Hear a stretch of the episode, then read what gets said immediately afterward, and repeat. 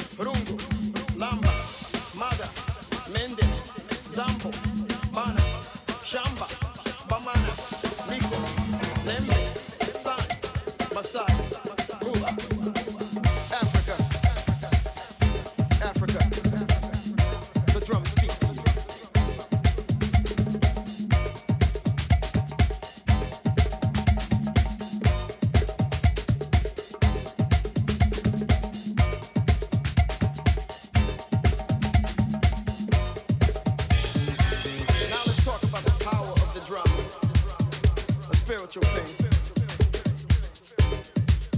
From modern jazz drummers to shaman using drums.